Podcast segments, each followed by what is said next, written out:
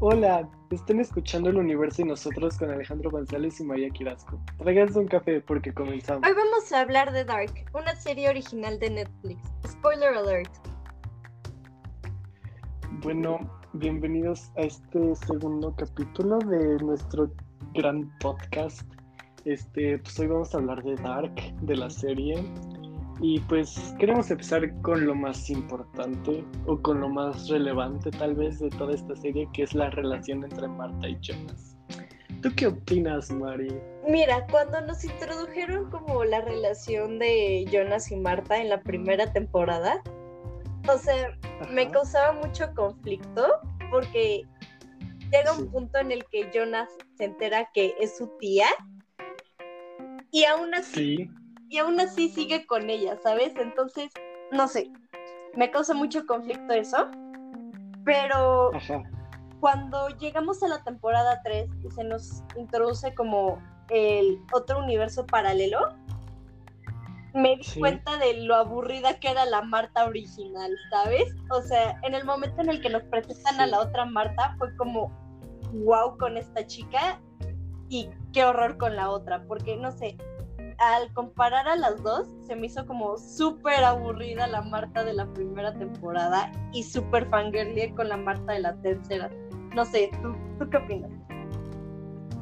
Es que sí, o sea, incluso como en el, este, la manera en cómo se ve la, la Marta del otro mundo, pues es como algo más, este, no salvaje, pero más valiente, por así decirlo. Es como una Marta que se atreve más a hacer las cosas, o al menos eso pareciera, porque como que la Marta del mundo, pues, en el que se desarrolla la mayor parte de la historia, pues es como que muy quietecita y muy quejona, y es como de, "Ay, ya favor". Sí, sí llega Pero esta Marta, ajá.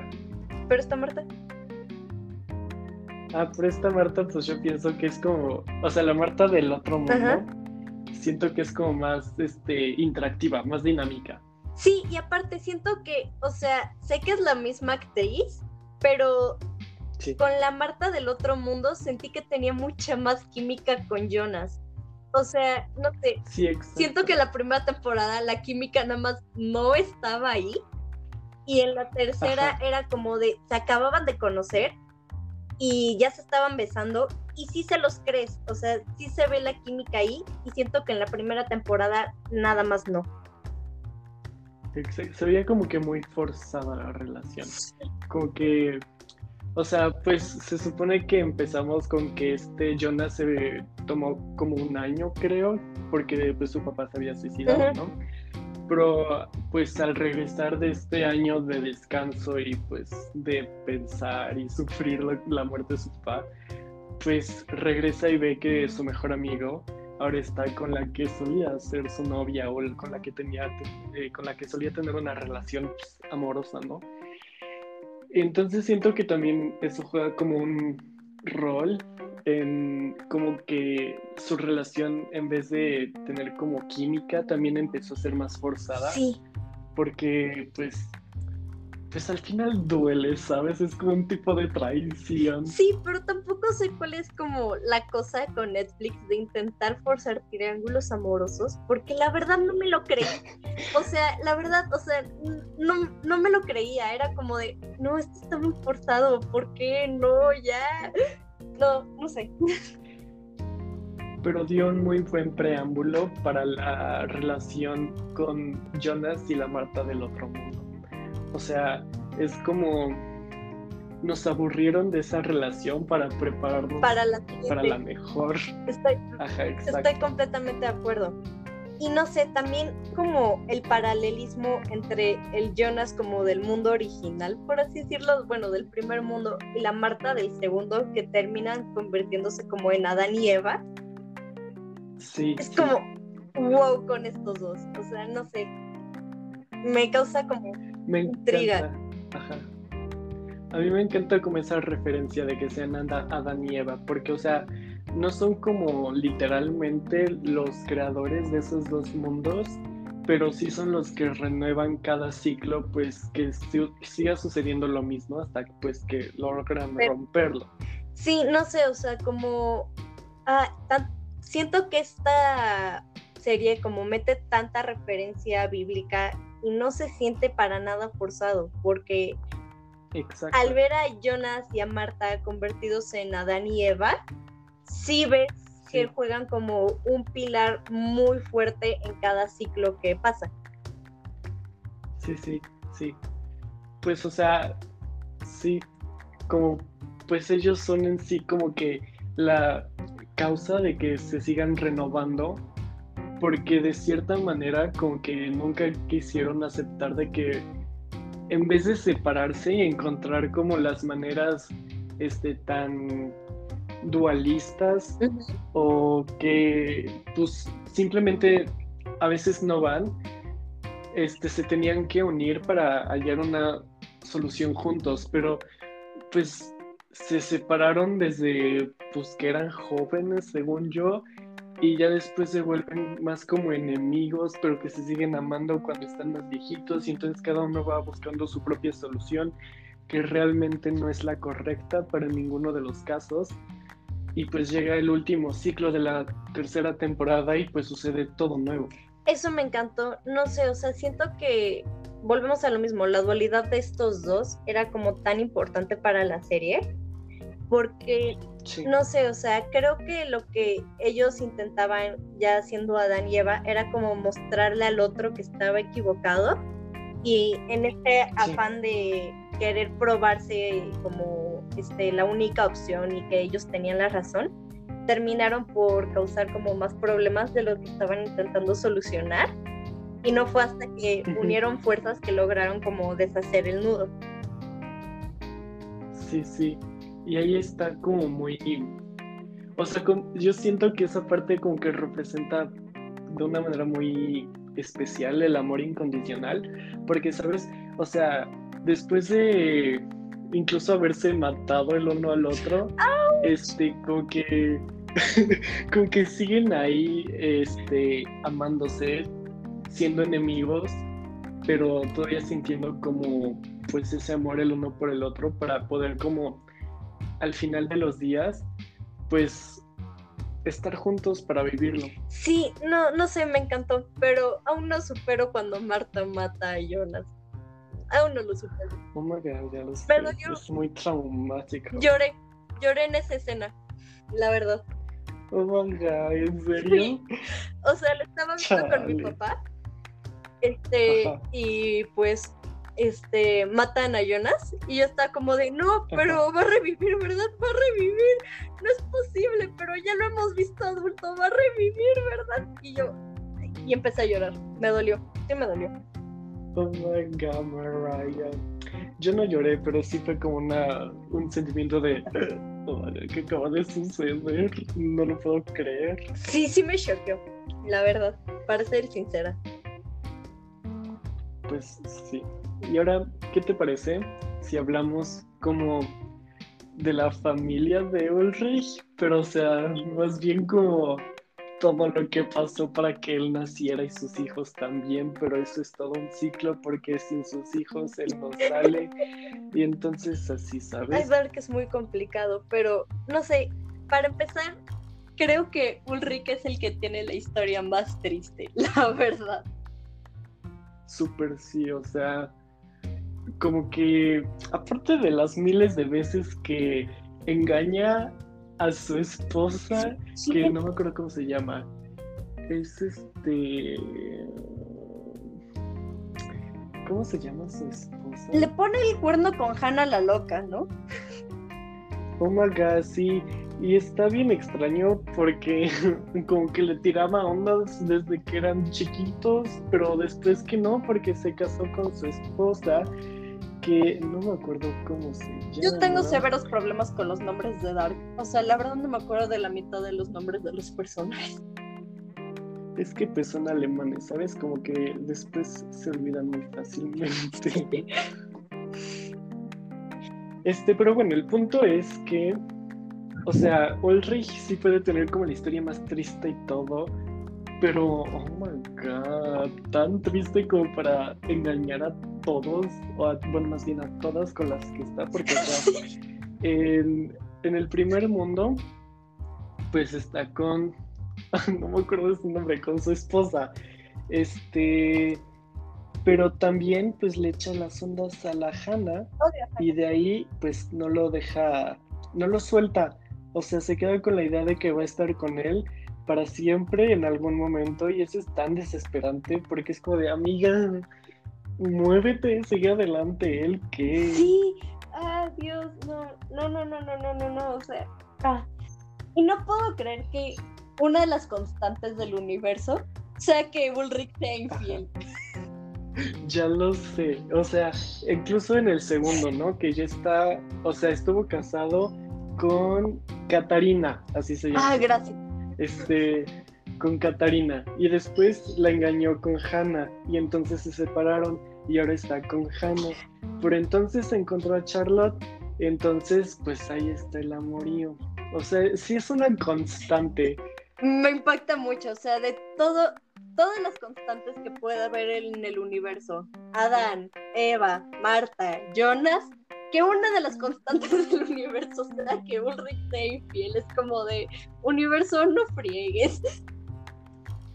Exacto, y sabes ahorita que estamos hablando de eso, como que se me viene a la mente que es como que una, como un huevo de Pascua muy gracioso dentro de la serie, ¿sabes? O sea, es como, si no, no, si no lo analizas bien, pues como que no te das cuenta de que en realidad es algo gracioso que Ulrich siempre sea el que engaña a la gente. Sí, o sea, no sé, creo que es un detalle que si no le pones tanta atención a la serie pasaría desapercibido, pero una vez que te das cuenta no lo puedes dejar de ver.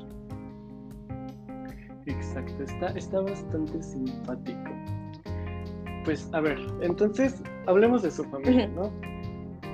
Pero empieza bien, según yo. Yo diría que le empiezo el, el comienzo de su familia es Marta y Jonas, porque pues tienen a, al, bebé, que es, es, el papá de Tronte, porque pues tiene sus cositas con Agnes, y entonces pues nace Tronte, ¿no?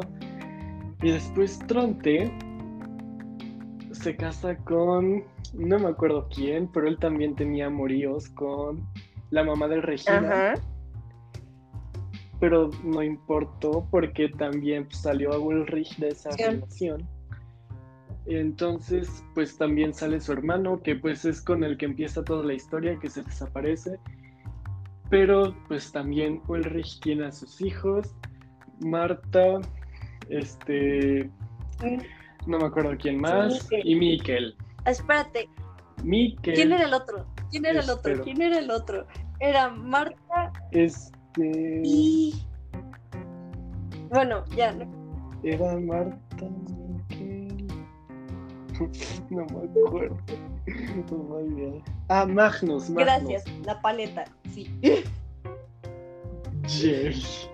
Este, ahora entonces los hijos de Ulrich eran Magnus, Marta y Mikkel. Y la historia se Mikkel desaparece. porque Mikkel desaparece. Exacto. Y entonces Jonas sale de Mikkel y de Hannah. Ah. Y entonces ahí se vuelve otra vez como el ciclo. Permítame interrumpirte ahí. Para la gente que nos está escuchando y no ha visto la serie, perdón por tanta confusión. Les recomendamos mucho ir a ver la serie, vale la pena, está muy corta, pero seguramente si no la han visto y nos están escuchando hablar, eh, va a ser una confusión masiva. Por favor, vayan a ver la serie. En efecto, y por favor, véanla en alemán. O sea, puede que no entiendan nada, pero para eso existen los subtítulos. Mejor verla en el idioma original que ver las porquerías de doblaje que después hacen. Entonces, por fin, véanla en alemán. Después de este paréntesis, podemos continuar, porque sí creí que estábamos empezando a confundir mucho. Es que es muy... tienes que hacer como tu mapa de las familias. Bueno, pero a ver, entonces, a ver, resumen. Entonces, digamos que son Jonas y Marta, de ahí sale el tipo este que se junta con Agnes, que sale Tronte y Tronte se casa con este... es esta tipa que tenía su cabellito blanco. Claudia. No. No, porque Claudia es la mamá de Regina. Ah. Este, bueno, la señora. Jane. Y entonces de ahí sale Ulrich. ¿Jane? No, no sé. Ah, bueno, con. No sé. Hannah, no sé. Bueno, digamos que es Jane. Soy es Hannah, pero ajá. Este, y entonces de ahí sale Ulrich y su hermano. El hermano desaparece y al parecer muere, creo, si es que bien entendí. Y después de ahí salen sus tres hijos, eh, Magnus, ah, y, Mikkel. y ahí se vuelve la, la serpiente que se come a sí misma. Una bola de nieve enorme. Exacto. Y pues de ahí podemos sacar como muchos elementos causales, ¿sabes? O sea, Dark está lleno de, pues, causalidad. O sea, es como... Y es que se me hace tan interesante, ¿sabes? Porque, o sea, Adán y Eva, que son pues Jonas y Marta, se fuerzan entre todos a que siga pasando lo mismo, pero después como que siento que tiene la impresión de que si lo siguen haciendo igual, va a pasar otra cosa, pero solo se están engañando. Y entonces sigue pasando lo mismo una y otra y otra y otra vez. Y eso se me hace como muy interesante, cómo es que logran engañarse tanto para que sigan siguiendo, para que continúen siguiendo. Ajá. Y todo igual, o sea, es el mismo camino causal que el primer ciclo. Yo digo. Te voy a interrumpir ahí. Este, a mí como el primer, como, no sé, evento de causalidad que se me ocurre que nos presentaron fue la primera temporada. Porque llega un punto en el que Noah secuestra a Jonas, a Jonas chico. Ajá.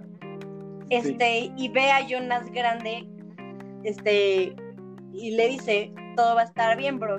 Y Jonas le ¿qué? Dice, porque yo soy tú. Es cuando lo tiene ahí en el cuarto como Ajá. en donde electrocutan a la gente. Ajá.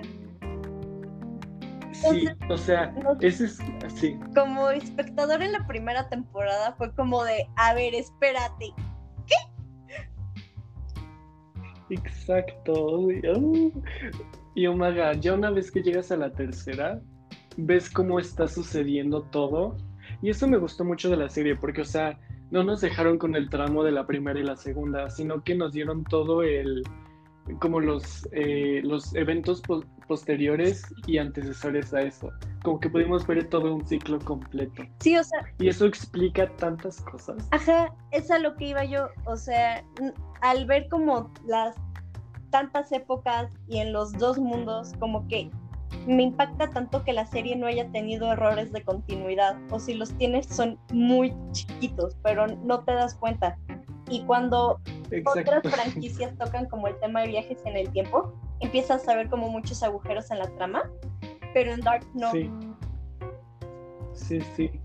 Yo la verdad, si hubieron, no lo noté porque me la pasé la mayor parte del tiempo confundido en qué año estábamos y qué era lo que estaba sucediendo. Confirmo totalmente. Yo, yo no entendí la mitad de la serie, o sea, al principio fue como de, ¿qué acabo de ver? Y ya luego la volví a ver y fue como de, oh, ya entendí. Yo también, o sea, tenía que estar completamente despierta y consciente de lo que estaba viendo para poder entenderle bien a lo que estaba pasando. No sé si a ti te pasó, pero cuando salió la tercera, yo maratoneé los primeros episodios. Y después de verlos, como que quedé cansada y literalmente no estaba yo haciendo nada, pero mi cerebro estaba procesando como toda la información que terminé cansada. Es que sí está para cansar, o sea, tienes que dosificarte la serie, si no vas a terminar entendiendo el 0.00001% de lo que está sucediendo. Sí, no, no, es serie para maratonear, chicos. No maratonen Dark, por favor. Please dosifíquensela. Así vas a, van a entenderla mejor. Y ahora, ¿qué te parece? O sea, ves que en la tercera, pues nos explican como ya todo el ciclo completo, ¿no? Sin que hubiera alteraciones y tal como estuvo sucediendo los, no sé cuántos ciclos son en total, pero pues, todos los que fueron antes de ese. ¿Tres ciclos? O sea, bueno, como el creador de la serie lo manejó, o sea, no tres ciclos, pero lo que el creador, por lo que entendí en algunas entrevistas, fue que son tres temporadas, al principio eran tres épocas, 33 años, que, bueno, van de la mano con el número 3, o sea que el 3 juega un número como muy importante en la serie. Y cada temporada la haga como dosificó en ciclos y a cada temporada, o sea, cuando ves, cuando compras el disco de la serie o algo así, la primera temporada la llaman ciclo 1, la segunda ciclo 2. ok, bueno, entonces vamos a decir que los tres ciclos anteriores, ya se me olvidó que estaba diciendo, este no está bien. Este, que los tres ciclos anteriores pasaron como sin alteraciones y justo como pues los forzaban a suceder o como sucedían pues, normalmente, supongo. Y es hasta la tercera temporada que pueden hacer como esta e, excepción, que por lo del hoyo negro, que hay un momento pequeñísimo en el que se para el tiempo y puedes hacer algo para cambiar como el destino de las cosas, ¿no? Me encantó ese detalle como ajá, que pudieran parar el tiempo, porque creo que la situación se empezó como a complicar y a complicar y a complicar cada vez más. Que yo sentía que iban a terminar usando como un Deus ex máquina súper así jalado y lo que sea. Pero no, o sea, creo que lo explican tan bien que no se siente forzado. Y es algo que me encanta la serie. Nada se siente forzado. Exacto, o sea, sí fluye como muy bien. O sea, claramente no va a salir un hoyo negro ahí de repente de residuos radiactivos y se va a hacer una burbuja. Pero sí, o sea, es como... Aparte la animación es muy buena, ¿sabes? Como que se ve la burbuja negra toda sospechosa y curiosa y el cielo se pone nublado y gris. O sea, es una muy buena serie en varios ámbitos. Sí, o sea, volviendo a lo que dices de la animación, el CGI está muy bien hecho. Porque, por lo que tengo entendido, es una serie de bajo presupuesto, o sea, no, le, no es Game of Thrones, donde le necesitas meter mucho varo para todo. Pero, este, al ser de bajo presupuesto, podían como meter más atención al detalle, tipo las animaciones, el CGI, los rayos, lo que quieras, el hoyo negro, y no se ve mal. Hay series, por ejemplo, tú sabes, amo Flash, pero hay veces que el CGI se ve tan mal. Sí, la verdad, sí. Y en Dark no. O, sea, y es que aparte, mm, o sea, son contadas las ocasiones en, la, en los que usan el CGI, porque, CGI, porque, o sea, si es lo del hoyo negro y también cuando se usan como la máquina para moverse en el tiempo, pero fuera de eso, pues usan las cuevas, ¿no? Y es, pues abren la puerta, se meten por ahí. Y ya. Y, y bueno, también el final, que pues, o sea, el final también se me hizo súper bien hecho porque yo sentí como esa angustia de claustrofóbica de que estaban ahí atorados y estaban solitos y si caminaban para un lado para el otro parecía infinito que nunca se iba a acabar y yo sí me quedé como de claustrofóbica. Me dio ansiedad, o sea, esa parte sí me dio ansiedad, fue como de no ya salgan de ahí, por favor. Por dos. Ay, y aparte, regresando un poquitito a lo de la relación entre Marta y Jonas, en esa última parte, ves que por un momento se abre como una puerta eh, del lado de Jonas, creo, y del lado de Marta, pues eh, se abre la puerta de un closet. Sí. Ay, me encantó esta parte. Eso se me hace súper padre porque como que representa que siempre estuvieron hechos el uno para el otro. Sí. O sea, fue como, sin importar de qué mundo fueran, Estaban era como, exacto y eso me gustó mucho, fue un gran detalle. Siento que al ser una serie que busca como dar el mensaje de que este, no importa cuánto creas en el destino o lo que sea, siento que este sí rompieron como el nudo pero también descubrieron que siempre estuvieron destinados a estar el uno con el otro, no importa qué hubiera pasado. Exacto. Este, bueno, a ver, regresando a lo de los ciclos. Este, ajá, en la tercera temporada, que es pues como ya la última vez que se repite el mismo ciclo y es en la, esta excepción de por qué, porque el hoyo negro causa que el tiempo se pare por un segundo y pueden hacer algo para que cambie el, el camino este, del ciclo. Entonces, este, a mí se me hizo muy como impactante o al menos interesante que Claudia supiera que era la primera vez que pasaba. Sí. Ah, bueno, ya que vamos a empezar a tocar el tema, a mí me llamó mucho la atención que fuera Claudia quien resolviera la bronca, ¿sabes? Porque sí. yo estaba esperando, no sé, que al final este Jonas original y Marta Chava resolvieran la bronca, pero no, fue Claudia y fue como de, ah, sí es cierto, ella sabe más. Sí, como que involucran muy bien a los personajes. O sea, cada uno tiene como su propia cosa en la mayoría de los casos. Porque, o sea, bueno, Claudia, que es como la experta, la que supo, pues como que resolver todo el nudo. Y que, o sea, pues al final Jonas, pues la ayudó, pero solamente a ejecutarlo, ¿no? Porque pues Claudia fue la que realizó todo el plan y fue la que se dio cuenta de que era la primera vez que estaba sucediendo esto. Sí, o sea, tocando a Claudia como personaje, en la temporada 2 nos empiezan como a dar estos indicios de que Claudia sabe mucho más de lo que aparentaba, como de los viajes en el tiempo y todo esto.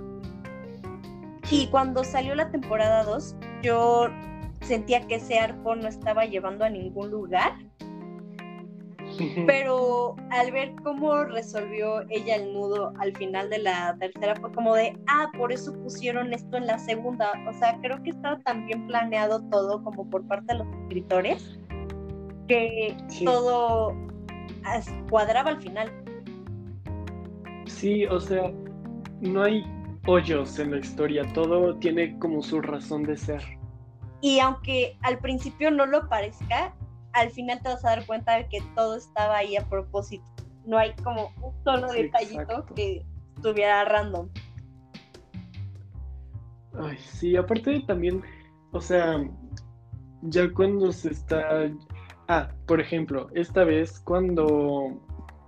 Eh, cuando ya está a punto de suceder el apocalipsis, que ves que se forma el hoyo negro y va avanzando y va a llegar a la casa de Jonas y entonces Jonas y Marta estaban en la casa, pero Jonas viejo llega y mata a Marta. Ah.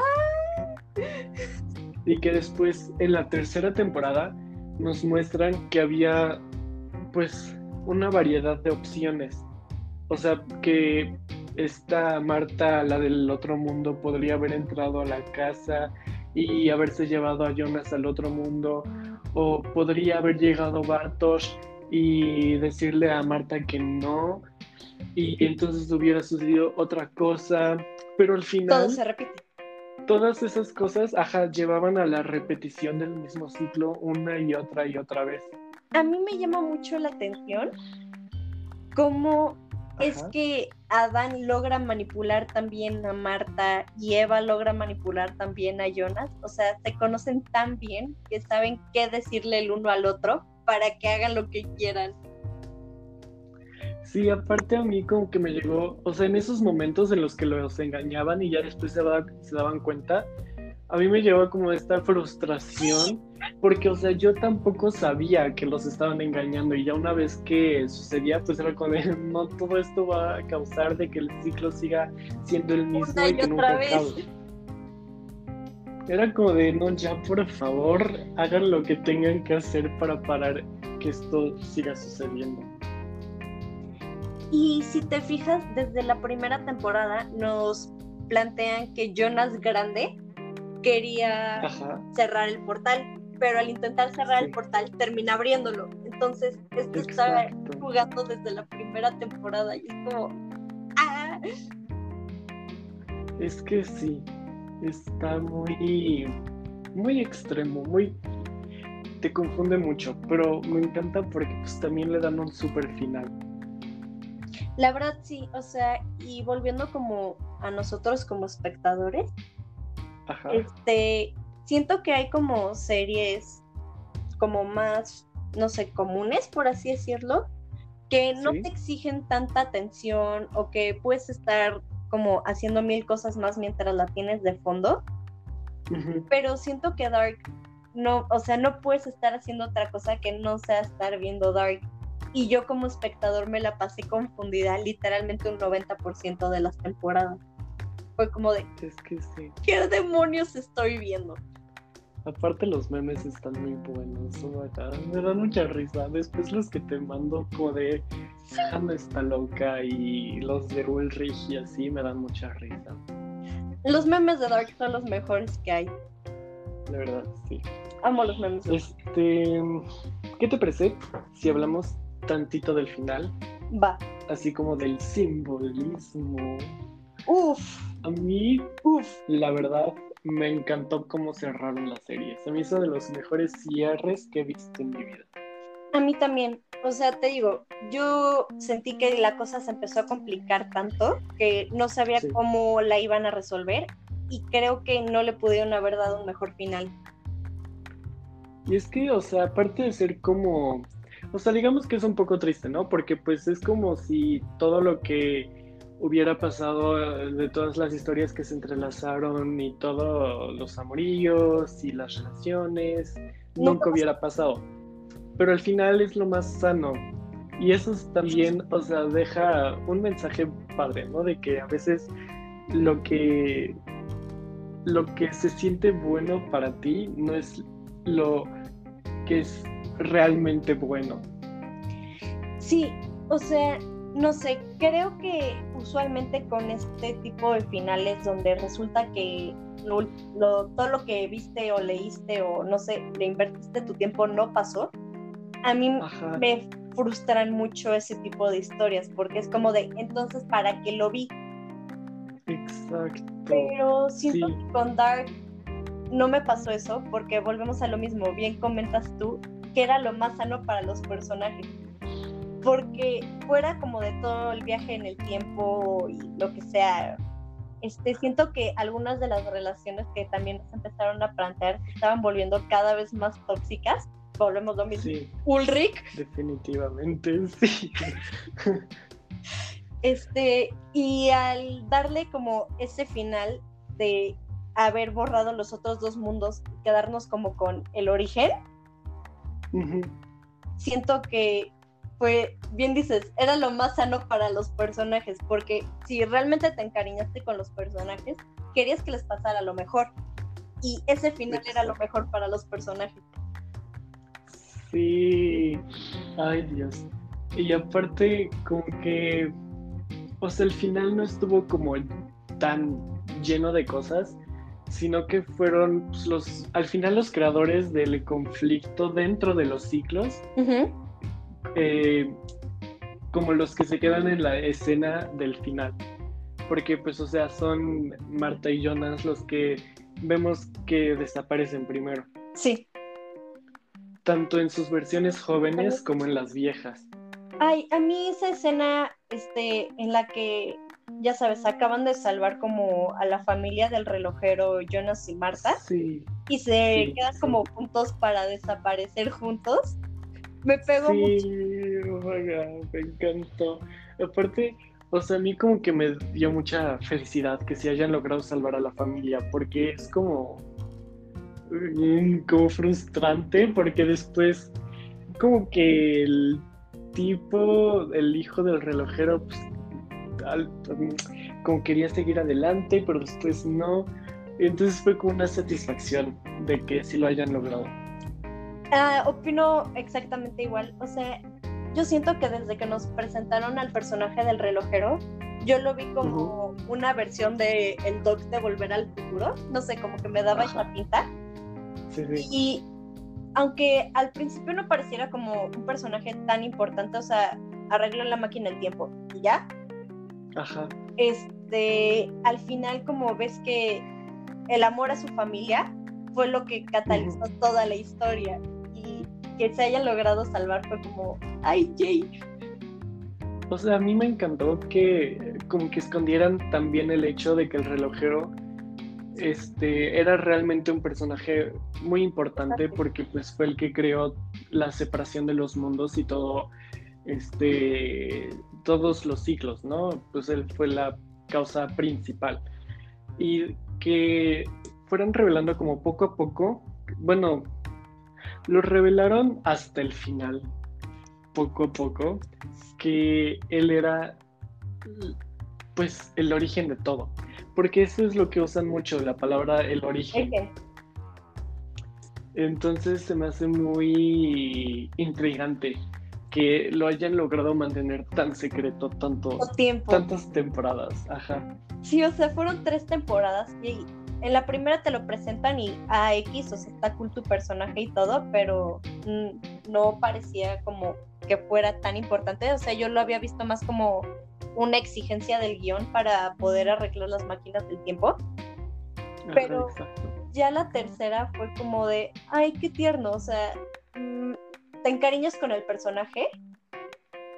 No sé, me pareció como un final tan bonito porque si me pidieran resumir Dark, o sea, sí es una historia de viajes en el tiempo, es una historia de lo que quieras, este, de escala de grises, lo que quieras, pero al final termina siendo una historia de amor. Exacto, sí, como que al final la base de todo es el amor de cierta manera, porque, o sea, de ambas maneras, la salvación y de los mundos y también la causante de que hubiera tanto sufrimiento al separar los mundos fue por amor. Este, porque pues a ver, se salvan, porque el señor relojero pues los amaba a su familia, pero también causa todo esto porque el amor que le tenía a su familia pues lo terminó como corrompiendo porque pues ya no estaban. Y fue como la falta del amor que le daba a su familia lo que detona como la creación de los dos mundos. Y al final termina siendo el amor entre Jonas y Marta, quienes logran salvar, pues, el origen, ¿sabes? No sé, como a la familia. Fue como, sí, fue un final tan perfecto. Bueno, creo yo.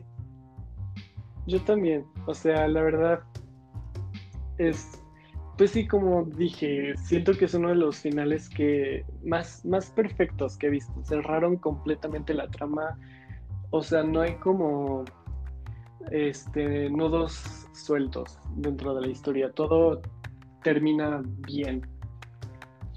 Y esa escena final, como con las personas que quedan fuera del nudo, que son las que pues al final sobreviven, me llama tanto la atención como es que siempre los personajes en la, en la serie piden un mundo sin Binden.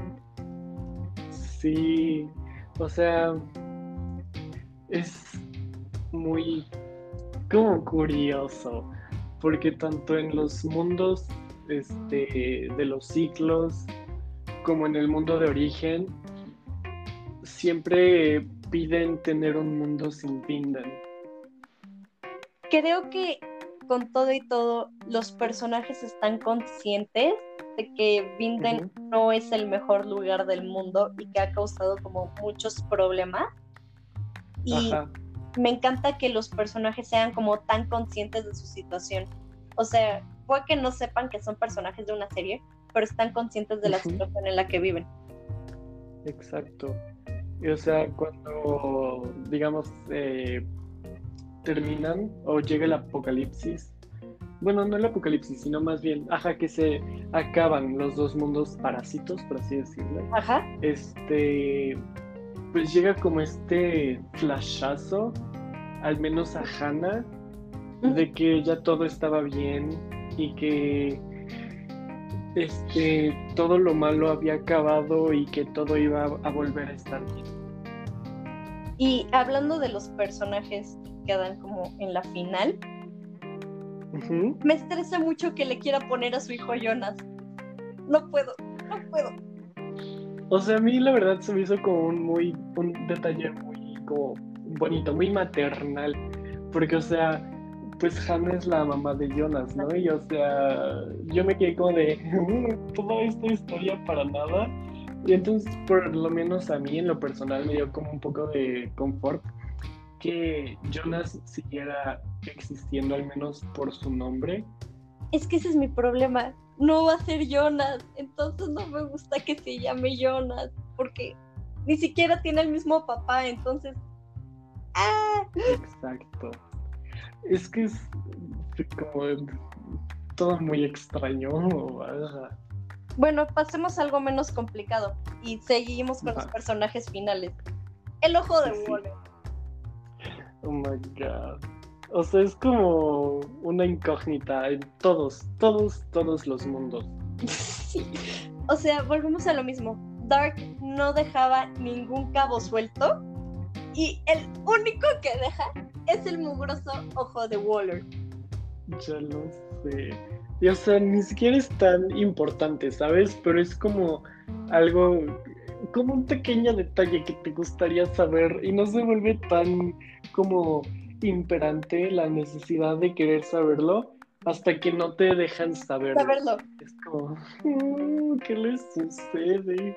O sea, francamente creo que lo hicieron como a propósito para dejar, aunque sea como una gotita para que el espectador pudiera teorizar.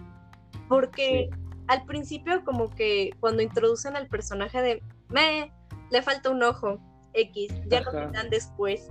Y luego que no te digan como de, ¡ah, qué poca! Y es que aparte, o sea, pues podrían ser muchas las causas por las que alguien puede perder un ojo. O sea, podría ser que le hayan disparado. Bueno, no sé, capaz que lo matan si le disparan al ojo, pero este. ¿Alguna pelea? Ajá, es que, o sea, podrían haber pasado muchas cosas pero solo hay una real y no nos la dijeron y es como de, no, por favor. Y no nos la van a decir, entonces la verdad como que el teorizar también se vuelve como pointless, o sea, no tiene sentido. Exacto. Pero aún así quiero saber. Yo también. Es el me choca porque si nos iban a decir, ajá, o sea, si nos iban a decir y de repente llega la Hanna e interrumpe y yo me quedo de no, yo quiero saber, síganle unos tres minutos más y ya estoy satisfecho con la serie. Digo, no si lo estoy, ¿no? Pero me habría gustado saber el detalle de por qué perdió el ojo. Hubiera sido un buen cierre, la verdad era como de ya una última curiosidad, toman. Exacto, pero bueno, pues no pasó. No sabemos qué le pasó a Böller y pues no está bien. O sea, no me causa insomnio, pero me pero habría gustado. Un Sí, la verdad sí. Pero también pues nos queda, nos deja como la duda.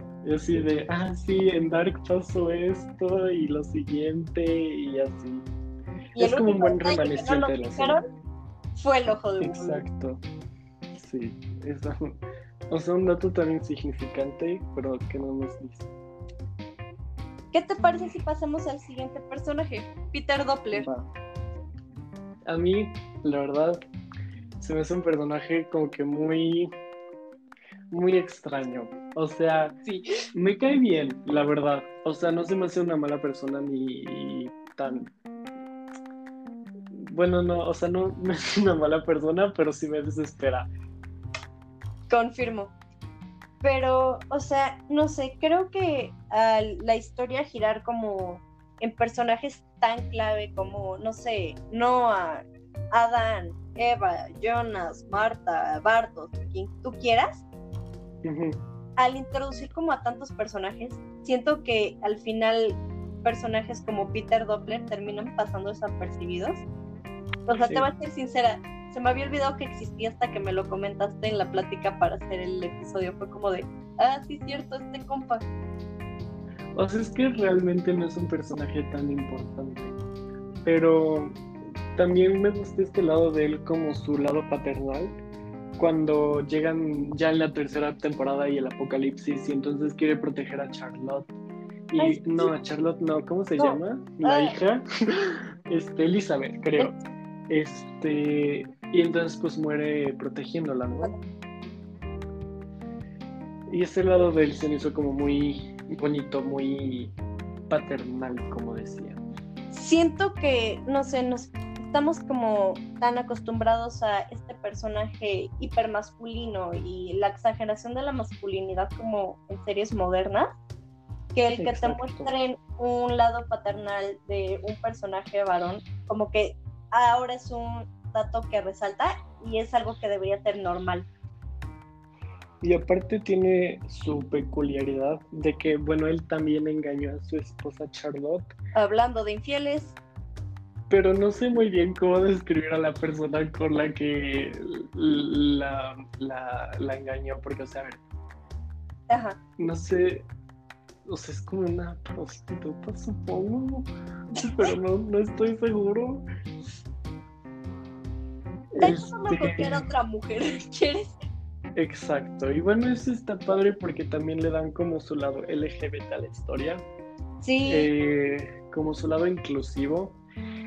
Eh, y o sea, se me hace como padre porque también es como una serie que involucra conceptos modernos dentro de la sociedad, ¿no? O sea, bueno, tal vez algunos son modernos y buenos y otros son como muy extraños, como el incesto entre Marta y Jonas. Este, pero bueno, también está como esta relación LGBT entre eh, Peter y no me acuerdo cómo se llama la otra persona. yo tampoco. Am, Pero y creo que había otra. Sí, Ajá. sigue, déjame te interrumpo ahí. Estamos hablando como de una serie que busca como incluir como que las personas puedan sentirse identificadas con algún personaje, o sea, da igual quién, ¿sabes? Sí, Y creo que al incluir a la comunidad LGBT en la serie, porque, o sea, no Sí. solo es Peter Doppler, también está la otra woman, ah, se me olvidó cómo se llama. es, es esta Agnes, ¿no? Y la mamá de Ajá. Claudia, creo. Sí, sí, sí, sí, sí, esas dos. Ajá. Este, pero no sé, en las series para adolescentes modernas, vuelvo a lo mismo, este, siento que se siente muy forzado. O sea, siempre está el mejor amigo del personaje principal, que además es blanco, y el mejor amigo es gay y negro. O sea, ya se volvió ese cliché. Sí, ya como que es lo mismo y aburre y es como... Y aparte los, los representan de una manera tan estereotípica a veces. Sí, y me molesta bastante, pero siento que en Dark lo hacen de una manera tan real, o sea, Sí, y además lo a- presentan como en distintas épocas, entonces también tenemos como el contexto de cómo era la comunidad LGBT en esa época. Y Ah, no se sé, me hace muy curioso. a mí Porque, también, o sea, es este bueno, porque a ver, no, pues nosotros somos mexicanos, ¿no? Y en Alemania, pues no sabemos cómo haya sido toda esa situación del movimiento, o bueno, más bien como del pues, la- el grupo social, ajá, porque, o sea, esta eh, Claudia, eh, pues cacha a su mamá y a Agnes, pues haciendo sus cositas. Y no hay como una sobrereacción, ¿sabes? O sea, es como, no es, no es lo mejor porque pues estaba engañando a su papá, pero tampoco fue como de, ¡y! o está teniendo sexo con una mujer, ¿qué? Exacto. Hay que discriminarla. es o sea, no que es así. Lo hace real, no, no, no es estereotípico, sino es algo que podría pasar hoy o ayer o mañana. Entonces, y fuera de que la serie está situada en Alemania y nosotros somos mexicanos, creo que de todas maneras como el incluir ese tipo de relaciones y no hacerla tan estereotípicamente, Ujú. este, puedes sentirte identificado. O sea, creo que cualquier mujer que se sienta atraída por otra mujer puede decir, oye, eso podría pasar, ¿sabes? Y no es este cliché del mejor amigo gay. Sí, sí. Y aparte me gusta porque también no hacen eh, como que el foco de atención que tengan como esa sexualidad. O sea, es más como un dato aparte. Ajá, o sea, no lo hacen como el centro del personaje, o sea, el que pertenezcan a la comunidad LGBT no es su único rasgo de personalidad, sino además, este, no sé, es la mamá de Claudia, que es un personaje súper importante, lo que tú quieras, pero no hace que el pertenecer a la comunidad LGBT sea lo único que sean, sino son algo más además de su sexualidad. Exacto. Peter. Bueno, pequeño paréntesis. A mí me, me, cayó muy bien la mamá de Claudia, se me hizo muy una persona muy bonita. Sí, soy fan. Cierro el paréntesis, continúa. Entonces te digo, los hacen como que su sexualidad no sea su único rasgo de personalidad y eso es algo que me encanta, porque no porque, no sé, una persona sea heterosexual, solo es heterosexual, porque una persona sea gay, no solo es gay, además puede ser un arquitecto y un escritor y lo que tú quieras. No, la sexualidad no te debería definir tanto. Sí, muy de acuerdo contigo. Sí, muy bien dicho. Este, pero bueno, moviéndonos de Peter Doppler, y sus relaciones este, amorosas con esta persona. Sigamos con Noah. Ay, amo Noah. Tengo que arrancar. La verdad. Ajá. Tengo que arrancar diciendo eso. Amo a Noah. A mí se me hace un personaje súper padre. O sea, siento que nos lo este, mostraron como un personaje más malo de, que, de lo que realmente es. Porque siento que al final no actuaba como por sí mismo, sino que lo controlaban prometiéndole esto de que iba a llegar al paraíso. Sí, volvemos a lo mismo. No sé, cuando yo vi la primera temporada y todavía no salía la segunda, yo, empecé a leer como teorías en internet de, este, no, pues por el tatuaje que lleva Noah en la espalda, ha de ser el anticristo, además de que se hace pasar por pastor, entonces están las, otra vez las referencias bíblicas, lo que quieras Sí. Pero a medida que vas conociendo al personaje, y creo que abundamos mucho en él en la segunda temporada, y por eso no lo abarcan tanto en la tercera, este, siento que te vas dando cuenta que él no estaba haciendo como las acciones por sí mismo, como bien dices, sino más bien porque le prometieron como esta idea religiosa de llegar a un paraíso, pero cuando al final se da cuenta de que la neta no y que la neta lo estaban manipulando, decide tomar como la decisión correcta y proteger a su familia y es algo que creo que redime mucho al personaje porque nos como las, escalas de grises del personaje y no sé, yo no. A mí la verdad, este, bueno, pues al final ya también la tercera temporada creo nos muestran que tiene su relación con Elizabeth. Y ahí también es super nodo un supernodo familiar porque Elizabeth es la mamá de Charlotte y Charlotte es la mamá de Elizabeth. Entonces, como, ¿qué? Pero bueno, sí. Este. Se me hace muy, como decías, un este, rasgo que redime como muy bien al personaje. De todo lo que hizo y todo lo que causó, como el mostrarse tan protectivo con su familia e intentar hacer lo correcto por este, pues por intentarlo al menos, como que le hace bien. Sí, porque no sé, creo que vuelve al personaje más humano, porque no sé, lo veíamos como este personaje ficticio de esta serie, ficticia lo que quieras, pero al poner ese pequeño detalle para redimir al personaje, creo que lo vuelve cada vez más humano. Es un personaje que tiene fallas y tiene errores, pero también tiene este, victorias y puede proteger a su familia. Y no sé, creo, creo que el humanizar a los personajes siempre es algo bueno, da igual la historia que estés contando. Exacto. Y bueno, hablando un poco del este background, ¿cómo se dice? Del, bueno, el del fondo familiar de, no, no es fondo, la historia familiar de, de Noah. a ver, su papá es Bartosz y su Ah. mamá no me acuerdo cómo se llama, pero es de después del apocalipsis, según yo.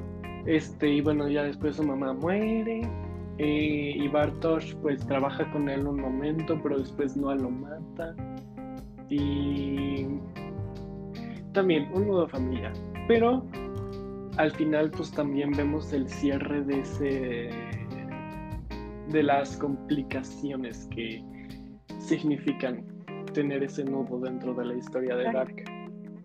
No sé, creo que Dark nos presenta como mil paradojas temporales. Volvemos Sí. a lo mismo. Marta es la tía de Jonas. Este está todo el rollo con Elizabeth, este, Charlotte y Francisca. Y no sé, Bartos también está como en esta mega paradoja.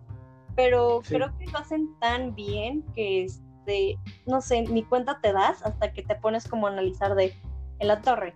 Marta es la tía ¿En de Jonas y aún en la torre de Chale.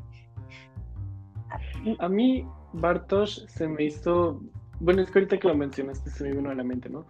Pero se me hizo al- en la primera temporada un personaje tan nefasto, de verdad como Sí. que me enojé como mucho con su existencia, pero ya después como, pues también todo hizo como varias cosas para redimirse y pues al final no me terminó cayendo tan Tan bien, pero tampoco tan mal.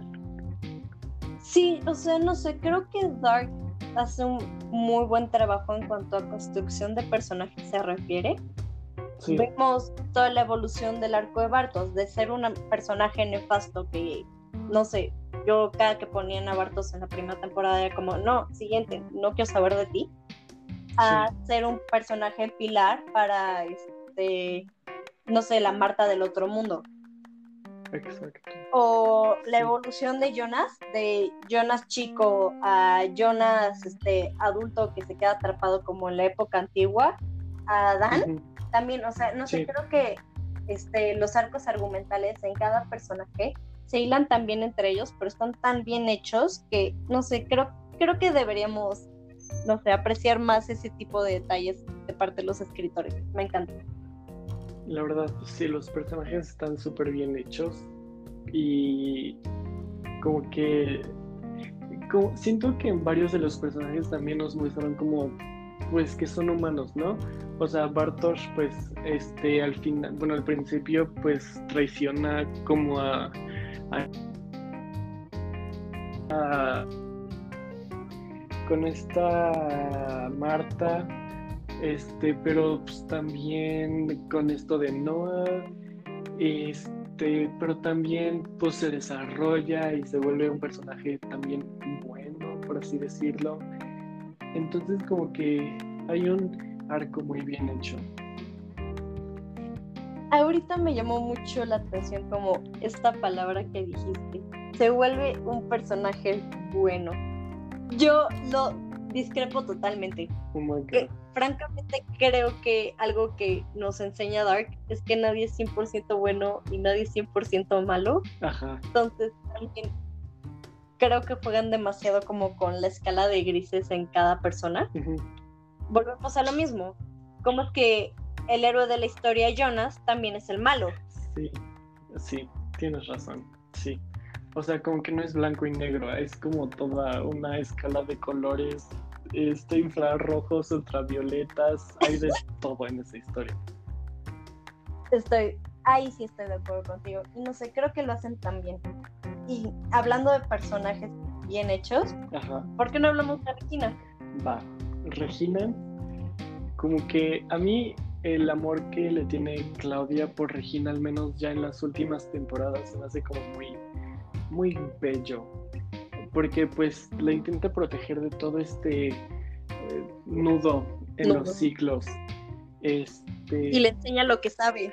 Exacto. Y o sea, al final cuando le da cáncer, pues también la está cuidando sin importar que haya pasado el apocalipsis y este la pues no sé, ante cualquier situación va a terminar siempre siendo su mamá y la va a intentar proteger este de todo.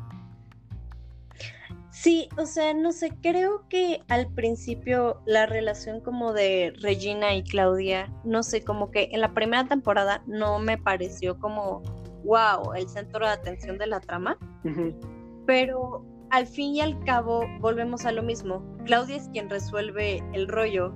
Sí. Entonces, volvemos a lo mismo. Dark es una historia de amor y el amor que se tiene como el una a la otra y la relación como madre e hija, mis respetos. La verdad creo que la escribieron tan bien que siento que se siente muy natural. Exacto. Y aparte, bueno, a mí al principio Regina, la verdad también me caía bien, muy, me caía mal porque se me hacía un personaje muy prepotente. Pero bueno, al final pues también le da cáncer, ¿no? Y deja de hablar tanto, entonces como de, ah, bueno, se apacigua. Este, pero bueno, al final que podemos verla ya ahí en la mesa, pues porque también era de las que no eran parte del nudo. Nudo. Pues o sea, la puede ver como cambiada, como que se ve más amable, por así decirlo. Pues es que una situación como el cáncer te ha de poner como en perspectiva todas las cosas. Bueno, eso quiero pensar yo. Sí, la verdad ha de ser. Bueno, no, ni imaginarme puedo cómo ha de ser tener cáncer. Cáncer. es un tema bastante delicado. Sí. Pero también creo que volvemos a lo mismo. Hacen bien en tocar este tipo de temas en la serie porque no sé, volvemos, este, deja de ser un tabú, o sea, tocan temas bastante delicados y se sienten, te digo, tan humanos, tan verdaderos y se sienten tan reales. Sí. El cáncer, la comunidad LGBT, el amor, o sea, volvemos a lo mismo. Dark es una historia de amor y viene en todas las formas y colores posibles. Exacto. A mí cuando Regina, bueno, como que le llega el diagnóstico de que tiene cáncer, la verdad me dolió un poquito porque, o sea, pues siento que estamos también expuestos a mucha información, ¿no? Y vemos tantas historias de cómo el cáncer ha logrado terminar con la gente en su... En, eh, totalmente, o sea, los despojan de todo, ya sea cabello, este, en las mujeres pues puede ser incluso sus úteros, sus senos, es algo tan. algo tan devastador.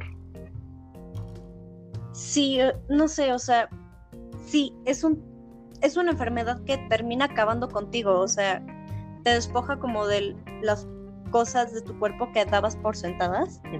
sí, bien dices, el cabello, tus senos, el útero, y hasta puede terminar con tu vida y aún no hemos encontrado una cura para ello. Entonces, que presenten un tema así como en una serie tan que abarca temas como de ciencia ficción, es como te vuelve a poner los pies en la tierra. Sí, a mí, por, en lo general, como cada vez que presentan un personaje que tiene cáncer, me empieza a doler mucho, porque incluso aunque lo sobrevivan, ¿no? Pues quedan posibilidades de que les pueda volver a suceder, exacto o sea, aunque se curen, quedan los rastros de la quimioterapia, porque también eso aniquila todo. Entonces, algo tan... es horrible. Es, es terrible, la verdad. O sea, no hay palabras para describirlo. En efecto, o sea, mis respetos, la verdad. Ay, Dios mío, ¿cómo es que acabamos haciendo una serie de ciencia ficción? Oh my god, empezamos en Dark y terminamos con cáncer. Cáncer. Pero bueno, el cáncer vale la pena ser hablado. Completamente, hay que dejar que sea un, dejar de convertirlo en un tabú en nuestra sociedad, la verdad. Creo que cada vez tenemos que hablar más de temas como este. En efecto. Ah, pues bueno amigos, este fue el episodio de hoy. Los esperamos para el siguiente. Bye.